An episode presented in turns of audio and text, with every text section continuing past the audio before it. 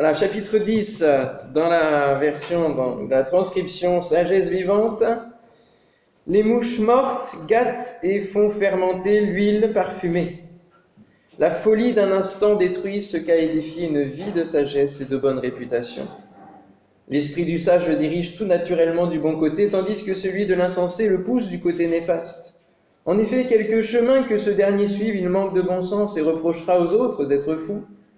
Si la mauvaise humeur du chef se tourne contre toi, ne quitte pas trop vite ta place, car le calme évite de grandes fautes et de graves péchés. Il est un mal que j'ai constaté sous le soleil et qui a tout l'air d'une méprise de la part de ceux qui gouvernent. L'insensé est promu aux postes les plus élevés alors que des gens de valeur restent dans des emplois subalternes. J'ai vu des esclaves aller à cheval et des princes marcher comme des esclaves. Qui creuse un trou y tombera et qui abat un mur sera mordu par un serpent. Qui arrache des pierres en sera blessé, et qui fend du bois le fait à ses risques et périls. Si le tranchant de la hache est émoussé et que l'on n'aiguise pas, il faudra redoubler d'efforts, mais la sagesse a l'avantage d'assurer le succès. Si le serpent mord parce qu'il n'a pas été charmé, l'art du charmeur ne sert plus à rien. Les paroles du sage lui attirent la sympathie, mais les lèvres de l'insensé causent sa perte. Il commence par dire des sottises et finit en proférant les pires insanités. Le soi beau multiplier les paroles, l'homme ignore l'avenir. Qui donc lui révélerait ce qui sera après lui? Le travail de l'insensé l'exténue. Il n'a même plus la force de rentrer en ville. Malheur au pays dont le roi est un gamin et dont les princes festoient dès le matin. Heureux celui dont le roi est de race illustre et dont les princes mangent en temps voulu pour devenir forts et non par esprit de jouissance. Quand les mains sont paresseuses, la charpente s'effondre et quand on a les bras ballants, la pluie ruisselle dans la maison. On organise des festins pour se mettre en joie, le vin égaye la vie et l'argent doit répondre à tout. Ne dénigre jamais le roi, même en pensée, et ne dis jamais de mal des puissants, même dans le secret de ta chambre, car les oiseaux du ciel colporteraient tes paroles, et la jante ailée divulguerait tes propos. Amen. on a affaire à de, drôles de versets, hein, et parfois euh, peut-être euh, euh, aussi des incohérences lorsqu'il parle du roi, alors au, pays dont le roi est un gamin, et en même temps, il ne faut pas dénigrer le roi. Et nous savons que la parole nous dit de, respecter les autorités et que c'est Dieu aussi qui les place, parce que nous l'avons vu, Dieu est souverain, et donc c'est lui qui place les autorités. Alors j'aimerais voir avec vous le principal thème de ce chapitre 10 qui nous parle de la folie. On a beaucoup parlé de la sagesse, et là, il s'approche vraiment sous l'angle de la folie. Et le sermon sur la montagne, puisque nous faisons ce parallèle-là entre l'Ecclésiaste et le sermon sur la montagne, ce qui nous donne le titre de notre étude, le, sermon sous le soleil, nous dit que le fou, sur le sable, comme nous dit le petit chant, a bâti sa maison. Hein, c'est ce qu'on chante dans les clubs.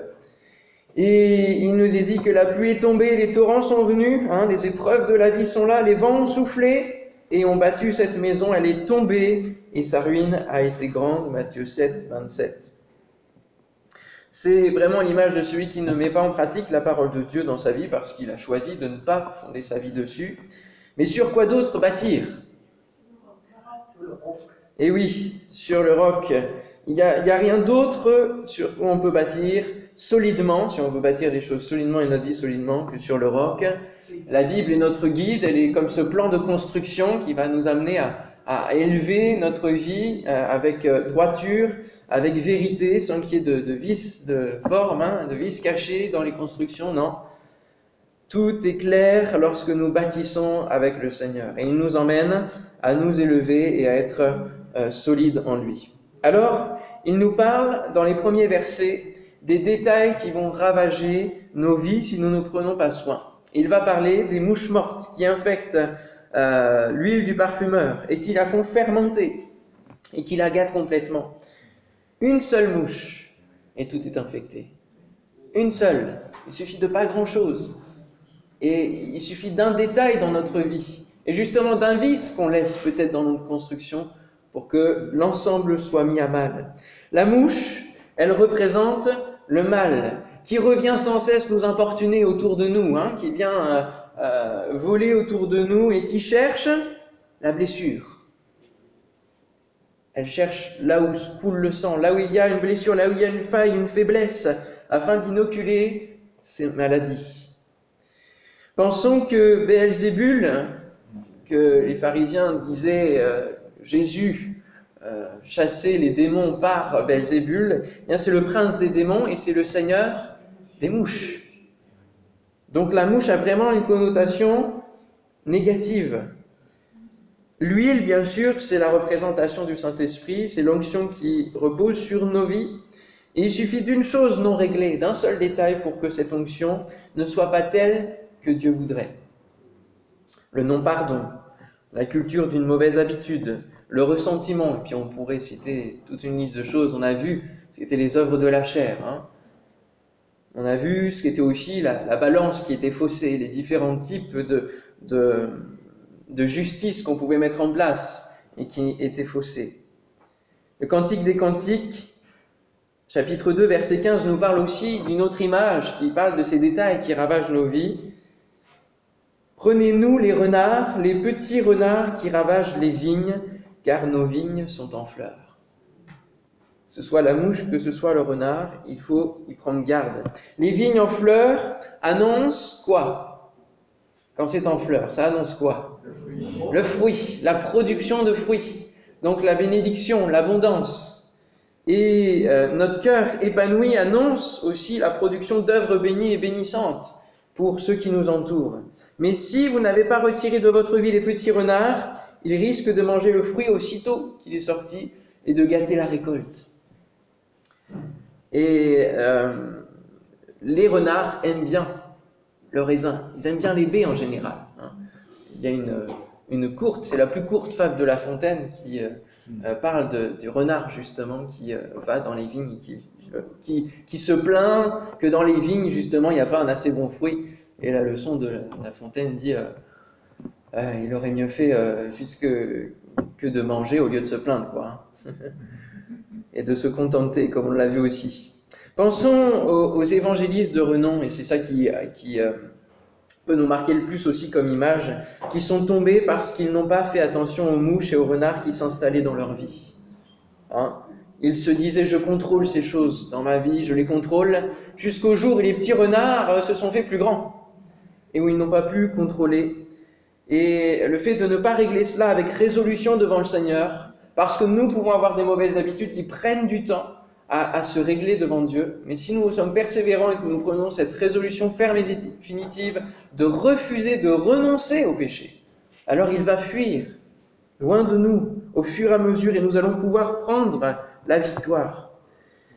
Amen. Mais si on ne fait pas cela avec résolution et si on ne renonce pas au péché nous-mêmes, parce que Dieu ne va pas faire toute l'œuvre. Il faut que nous renoncions, que nous acceptions, que nous soyons dans, le pardon, dans la demande de pardon auprès du Seigneur. Alors les petits renards vont venir gâter et euh, ça touche à notre témoignage. un seul détail qui cloche et, tout notre témoignage est, auprès de ceux qui, ne croient pas est biaisé et discrédité. Et alors là, l'ennemi se frotte les mains, hein, comme on peut voir les mouches qui font comme ça. Ouais, hein souvent, elle se frotte les, pattes comme ça. L'ennemi souvent se frotte les mains, se régale de, de nos petites bisbilles dans les églises, de ceci, de cela, qui font que quand il y a une personne nouvelle qui arrive, elle voit cela, elle se dit, bah, à quoi bon hein Ils n'ont rien de différent avec le monde. Ne nous laissons pas entraîner par le train de la folie. Ecclésiaste 10, verset 5. Il est un autre mal que j'ai constaté sous le soleil qui a tout l'air d'une méprise de la part de ceux qui gouvernent. L'insensé est promu aux postes les plus élevés alors que des gens de valeur restent dans des emplois subalternes. La folie n'est pas quelque chose d'isolé ou de personnel, mais elle se retrouve dans bien des domaines dans nos sociétés, à commencer par les gouvernements. Je ne m'étalerai pas là-dessus, mais on voit comment euh, nos États sont gouvernés et sont gérés, les organisations, jusque dans nos entreprises aussi. Hein. Les dirigeants n'en sont pas exempts. On préfère mettre quelqu'un que, que, l'on connaît parce que c'est un ami, même s'il n'a pas les compétences, plutôt que quelqu'un qui pourrait régler les choses euh, d'une manière efficace. Hein. On voit que les bons, ceux qui sont nets et, autres, ne, durent pas longtemps dans ce genre de poste parce que on préfère la corruption. Le monde est ainsi corrompu, la folie euh, n'est pas toujours déraisonnée. La folie en soi, c'est déraisonné, mais Euh, la folie du monde n'est pas toujours déraisonnée parce qu'elle est réfléchie, mais l'Ecclésiaste le dit, elle passe du côté néfaste. Elle passe du côté de la malice. Et voilà comment on gère le monde. Tout est réfléchi pour que l'homme régisse comme il veut et qu'il n'y ait pas d'implication divine. C'est ainsi que viendra dans les temps à venir le nouvel ordre mondial, que tout cela se construit petit à petit et que la fin des temps prend place comme la Bible l'écrit, parce que euh, l'homme finalement ne fait qu'exécuter le dessein de Dieu, même dans le mal, et euh, l'installation de l'Antichrist, tout cela se fait. Et comme du temps de Noé, au verset 18, on prépare un repas pour se réjouir, le vin est gai, l'argent répond à tout. Mais est-ce là le but de la vie? Est-ce là le but de la vie? Comme du temps de Jonas, les gens ne savent plus distinguer leur droite de leur gauche. Ils appellent le mal bien et le bien mal. Nous sommes dans ces temps. Hein. Ecclésiaste 10, Malheur au pays dont le roi est un gamin et dont les ministres festoient dès le matin. Ah oui. Souvent, on peut se retrouver euh, euh, vraiment avec, euh, dans, des entreprises, à, des places où, Dieu nous, nous, met et on pourrait bénir plus, mais les choses sont ainsi faites mais il nous est dit de ne pas quitter notre place. Amen. Et de rester dans le calme, dans la confiance. Alors, dans ce verset, Malheur au pays dont le roi est, un enfant, un gamin, et dont les ministres festoient dès le matin, je citerai un seul exemple qui est un des plus forts et dont on parle encore aujourd'hui lorsqu'on visite le château de Versailles. Il s'agit de Louis XIV. Hein. Louis XIV qui est devenu dauphin de France dès sa naissance. Alors déjà là, déjà un grand statut. Et il est devenu roi à quel âge, à votre avis?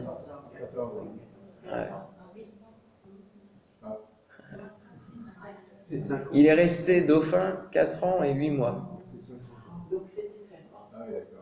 Donc à partir de ces 4 ans, même s'il y a eu peut-être un temps de régence, etc., mais j'ai lu cela, alors bon, peut-être que c'est à vérifier, mais à partir de l'âge de 4 ans, Hein, il a festoyé, il a fait construire des châteaux, des, choses splendides, c'est vrai.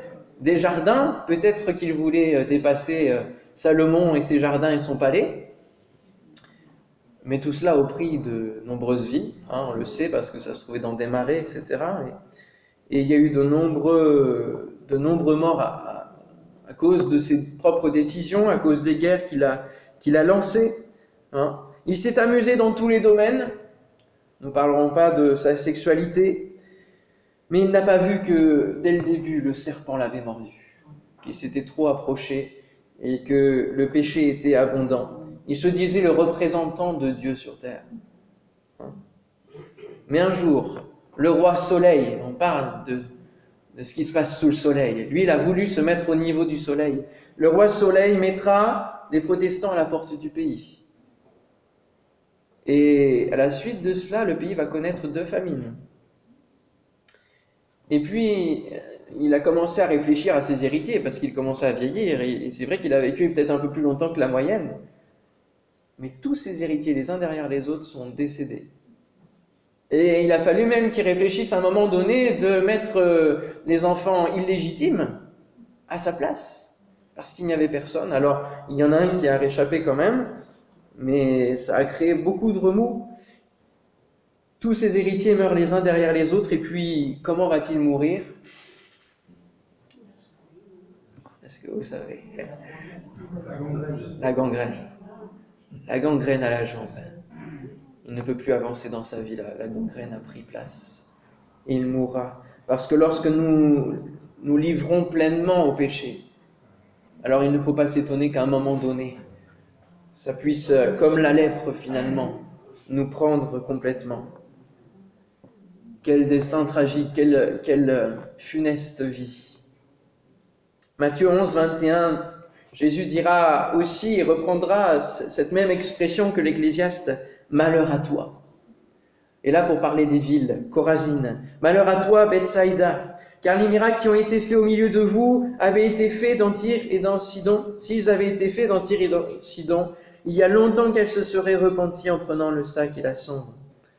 Le monde préfère rester les yeux fermés face à, la grâce divine, et à continuer de se plonger dans ses plaisirs, dans sa folie. La folie va sans réfléchir dans la gueule du loup. Elle ne fait pas les choses dans l'ordre. On le lit dans ces quelques versets où il nous parle de, des mains qui fléchissent et, et que la charpente s'effondre, tout cela. Le sage, lui, il calcule la dépense, il évalue les risques et il évite les pièges. Et que ces paroles, malheur à toi, ne soient pas prononcées sur nos vies par euh, folie et par euh, abus de la liberté que nous avons en Christ parce que nous ne savons pas forcément la gérer. Que ces paroles puissent vraiment nous interpeller, nous dire non Seigneur, je ne veux pas être fou de la folie du monde, mais je veux être fou de ta folie à toi. Parce que finalement, parmi toutes les folies, c'est celle de Dieu qui est la meilleure. Ecclésiaste 10.4 Si l'esprit de celui qui domine ses lèvres contre toi ne quitte point ta place, car le calme prévient de grands péchés. Il est une des choses incompréhensibles de la part de Dieu, c'est que pour gagner, il faut rester calme. Et pour être sage, il faut être fou selon Dieu. C'est incompréhensible. Hein. On a du mal. Hein c'est là qu'est la dimension de la foi. Et ce verset que je viens de dire a été une bénédiction pour plusieurs, pour ceux qui se trouvaient, par exemple, dans des cas de harcèlement, que ce soit au travail, que ce soit dans l'église aussi parfois, dans des pressions, etc. Ne quitte pas ta place. Ne quitte pas ta place. Reste confiant dans le Seigneur. Reste dans la main du Seigneur. Ne quitte pas ta place, même si tu as des pressions. Le Seigneur est avec toi. Il va te rendre fort. Il va te permettre de, de résister, d'essuyer peut-être des choses mauvaises, mais par la persévérance dans la prière, par la culture de la relation avec le Seigneur, tu peux résister et être vainqueur. Résistez au diable, hein, soumettez-vous sous la main puissante du Seigneur. Soumettez-vous à Dieu. Résistez au diable et il fuira loin de vous. Mais ce n'est pas à nous de fuir devant la folie humaine, c'est à la folie de fuir devant notre solidité spirituelle. Nous sommes utiles dans la folie de ce monde et c'est pour ça que nous ne devons pas quitter notre place c'est que Dieu a besoin de nous pour briller dans la folie et dans les ténèbres de ce monde. Et même si c'est pas facile, il a besoin de nous. Je pense souvent donc à l'éducation nationale puisque j'y ai travaillé pendant six ans et euh, j'ai vu des découragements. J'en ai connu moi-même, mais j'ai vu au travers des différentes églises des, des gens qui étaient professeurs, etc. qui c'est dur, c'est pas facile on est confronté à, toute une mentalité, à, des générations qui arrivent et, qui n'ont plus à cœur et qui, n'ont plus les yeux qui, qui, pétillent, qui sont déjà euh, complètement désabusés par avance de leur propre avenir. Et puis qu'il n'y a plus le, même respect qu'avant, bon peu importe, mais c'est pas toujours facile, mais il faut qu'on reste là.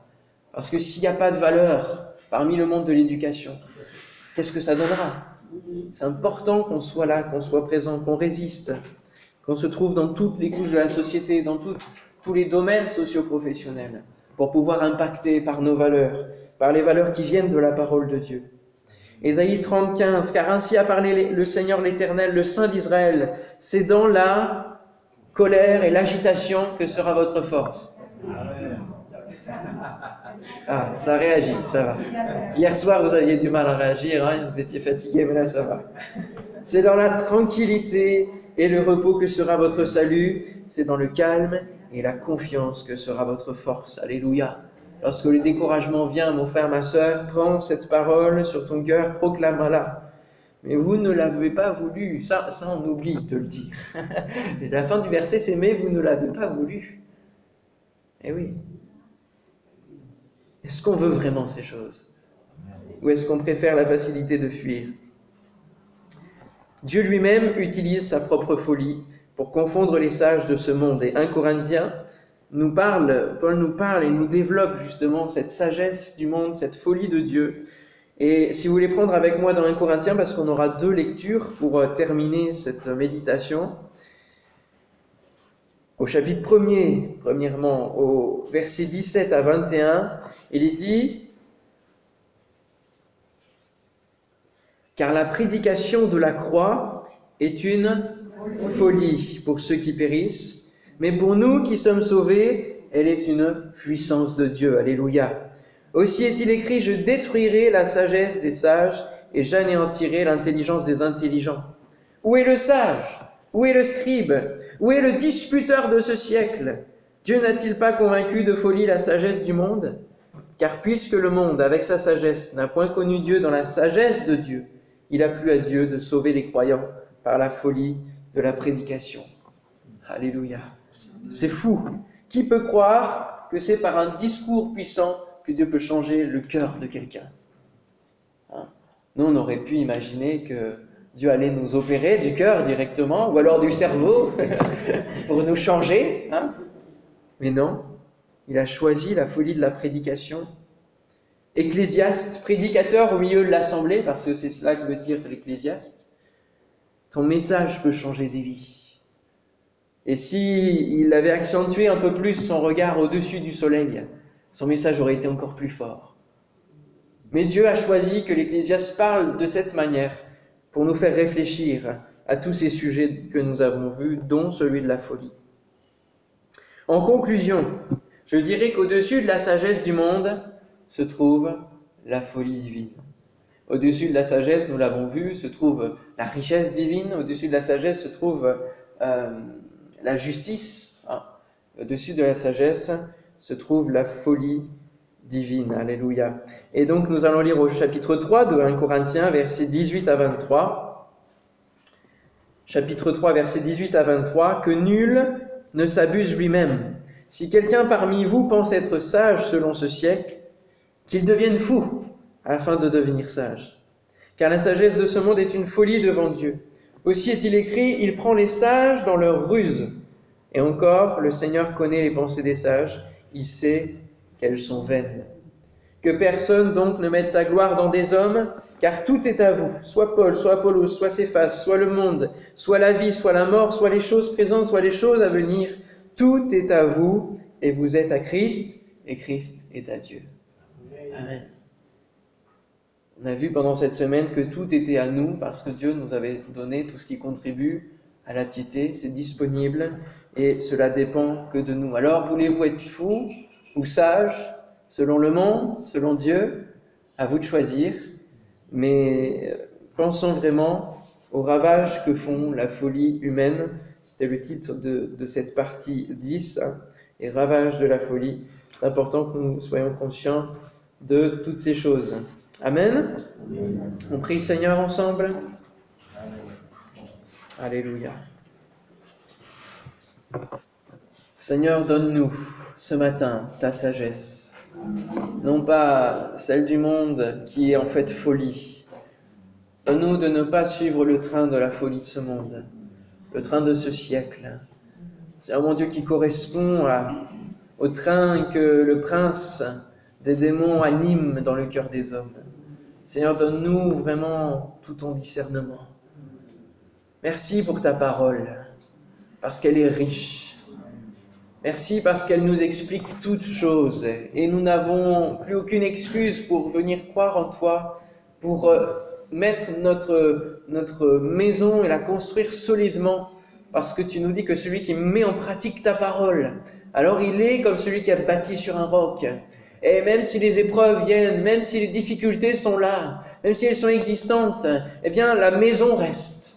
Les vents passent, la tempête passe, le climat, tout cela, les circonstances changent, mais nous nous restons debout en toi. Alléluia. Merci Seigneur pour cette promesse vivante qui conclura le sermon sur la montagne. Merci vraiment Seigneur. Que ton nom soit loué, bénis chacun de mes frères et sœurs ce matin que nous puissions repasser ces paroles sur notre cœur tout au long de notre journée et que toute ta grâce nous accompagne. Amen. Amen. Alléluia.